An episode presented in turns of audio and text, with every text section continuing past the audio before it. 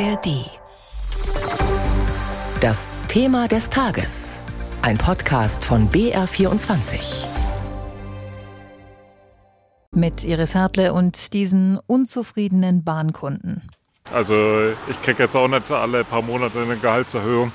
Ich äh, finde es natürlich jetzt, also ich fahre jede Woche mit der Bahn und ich finde es schon auch dann anstrengend. Nee, ich finde das nicht gut, wenn die wieder streiken. Jetzt bei dieser Situation, wo die Leute eh auf der Strecke bleiben. Einerseits verstehe ich es und auf der anderen Seite ist es schon nervig, wenn es einen direkt betrifft. Die haben ja auch erst gestreikt, also die streiken gefühlt die ganze Zeit habe ich dann manchmal auch nicht so viel Verständnis dafür. Ich habe zum Glück nichts geplant jetzt am Wochenende, dass ich irgendwo mit dem Zug hinfahre, was ich aber öfter mal mache. Also jetzt betrifft es mich nicht und ich hoffe, dass es dann wenigstens bis Weihnachten, wo ich dann mit dem Zug nach Hause fahre, wieder vorbei ist mit dem Spuk. So wie diesen Bahnkunden aus unserer Umfrage geht es gerade vielen. Extrem gute Nerven sind gefragt, wenn man mit der Bahn unterwegs ist. Nach dem Winterchaos vom Wochenende und der letzten Tage fahren noch längst nicht alle Züge wieder planmäßig und schon kündigt sich das nächste Chaos bei der Bahn an. Heute Abend beginnt ein 24-stündiger Streik der Gewerkschaft deutscher Lokführer. Die Deutsche Bahn will gegensteuern mit einem Notfallplan, aber eigentlich Eigentlich rät der DB-Konzern den Reisenden dazu, ab heute Abend lieber ganz aufs Zugfahren zu verzichten. Wieder einmal. Diese Empfehlung hatte es infolge des Winterchaos auch gegeben. Sehr kontraproduktiv findet das der Fahrgastverband Pro Bahn. Mit Detlef Neuss, dem Bundesvorsitzenden von Pro Bahn, hat Claudia Schaffer gesprochen. Wie bewertet denn eigentlich Pro Bahn diese Forderungen der Lokführer? Bei vollem Lohn nur noch 35 Wochenstunden arbeiten zu wollen, statt wie bisher 38. Außerdem sollen ja die Löhne deutlich steigen. Haben Sie dafür Verständnis? Das Bahnpersonal ist sehr belastet. Es ist sehr schwierig, Personal zu bekommen für die Bahn. Wochenendarbeit und Schichtarbeit, das ist nicht unbedingt das, was heute gerne als Arbeitsplatz genommen wird. Und wir haben einen Arbeitskräftemangel. Daher ist es natürlich verständlich, wenn die GDL da jetzt auch sehr hohe Forderungen stellt.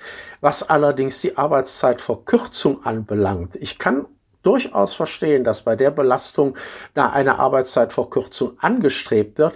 Ich weiß allerdings nicht, wie man unter diesen Umständen dann noch den Bahnbetrieb in dem Umfang, in dem wir ihn jetzt haben, wie wir den dann aufrechterhalten wollen.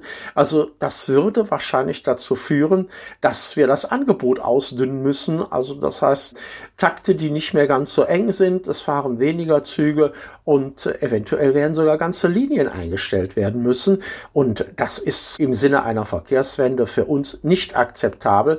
Da muss man sich dann wirklich mal Gedanken machen, wie soll das funktionieren?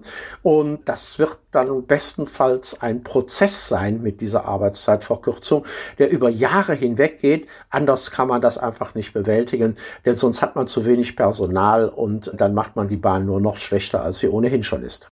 Also Sie haben da auch Verständnis für die Position der Deutschen Bahn, vom Management der Deutschen Bahn. Ja, wir haben eigentlich für beide Positionen Verständnis und da muss man sich dann irgendwie begegnen, wie man das unter einen Hut bekommt, so dass äh, wir da keine Schwierigkeiten als Fahrgäste bekommen und am Ende die Leidtragenden sind. Der Tarifkonflikt zwischen Bahn und GDL. Eine Lösung scheint extrem schwierig. Bei mir im Studio ist jetzt Birgit Habrath. Sie hat schon einige Tarifkonflikte bei der Bahn beobachtet. Birgit, wir haben es gerade gehört, ein Knackpunkt bei den Verhandlungen, die Verkürzung der Wochenarbeitszeit, was die Bahn strikt ablehnt. Wie kompromissbereit ist die Bahn, aber auch die GDL an dieser Stelle? Muss man noch hinzufügen, bei vollem Lohnausgleich. Das heißt, es kostet auch noch etwas.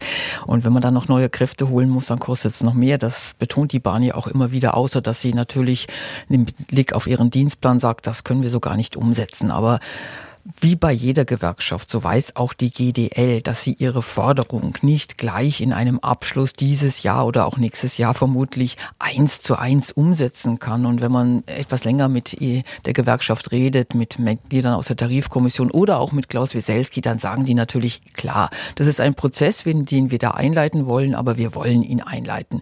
Die Bahn wiederum sagt, das verstehen wir, das versteht sie sogar, aber sie sagt, wir haben ja schon Möglichkeiten. Es gibt durchaus schon jetzt in den Tarifverträgen die Möglichkeit, mit der Arbeitszeit nach unten zu gehen, flexiblere Lösungen zu finden, mehr Urlaubstage zu fordern. Aber das würden bisher so wenige auch äh, in Anspruch nehmen bei der Bahn. Und wenn man dann mal hinterher fragt, dann ist auch klar, warum. Denn die Bahn würde das oder gibt das natürlich nicht bei vollem Lohnausgleich. Also wer jetzt bei der Bahn seine Arbeitszeit reduziert, der bekommt entsprechend auch weniger weniger Einkommen und darum ist das natürlich nicht so besonders attraktiv.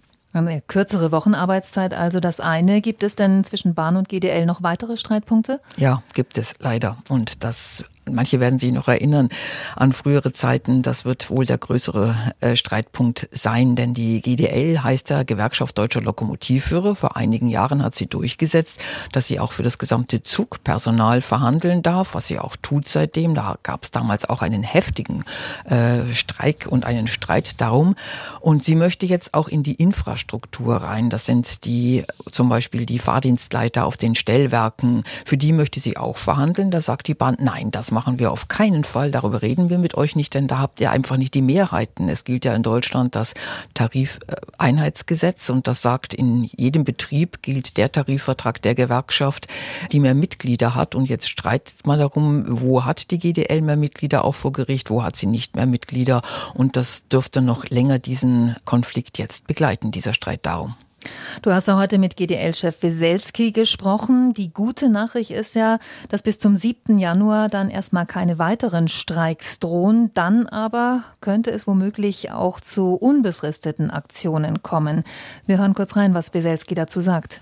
Wie lang die Maßnahmen sind und wie oft, das ist etwas, was ich eigentlich weder den Fahrgästen wünsche, die äh, darauf angewiesen sind, mit der Eisenbahn zu fahren, noch den Güterverkehrskunden. Ich sage da ganz klar, wenn Herr Seiler über Sachverhalte nie verhandelt, legt er die Ursache, dass wir Arbeitskampf machen müssen. Und wie wahrscheinlich ist es jetzt, dass es im neuen Jahr zu solchen flächendeckenden Streiks kommt? Wahrscheinlich schon. Irgendwo wird die Gewerkschaft da noch ihre Muskeln spielen lassen. Die Urabstimmung sagt Weselski, der rechnet mit 90 Prozent Zustimmung, 75 Prozent brauchen sie für den unbefristeten Streik. Ich glaube aber, dass irgendwann mal ein Anruf kommt. Beide Seiten haben ja die Telefonnummern des jeweils anderen, also Martin Seiler, die vom Weselski und umgekehrt. Und irgendwann wird einer der beiden da mal anrufen. Wahrscheinlich muss es Seiler sein und sagen, hör mal zu, lass uns doch nochmal versuchen, vielleicht können wir bei der Arbeitszeit doch noch etwas hinkriegen. Und das wird dann entscheidend sein, ob die Gewerkschaft sich darauf einlässt. Wenn nicht, dann ja, werden es die unbefristeten Streiks sein, was nicht heißt, dass jetzt wochenlang kein Zug mehr in Deutschland fährt. Unbefristet heißt, dass es auch mal länger als jetzt diese 24 Stunden sein können, denn so einen unbefristeten Streik über Wochen hinweg könnte sich die Gewerkschaft ja gar nicht leisten. Sie muss Streikgeld zahlen und so gut gefüllt dürfte die Streikkasse auch nicht sein.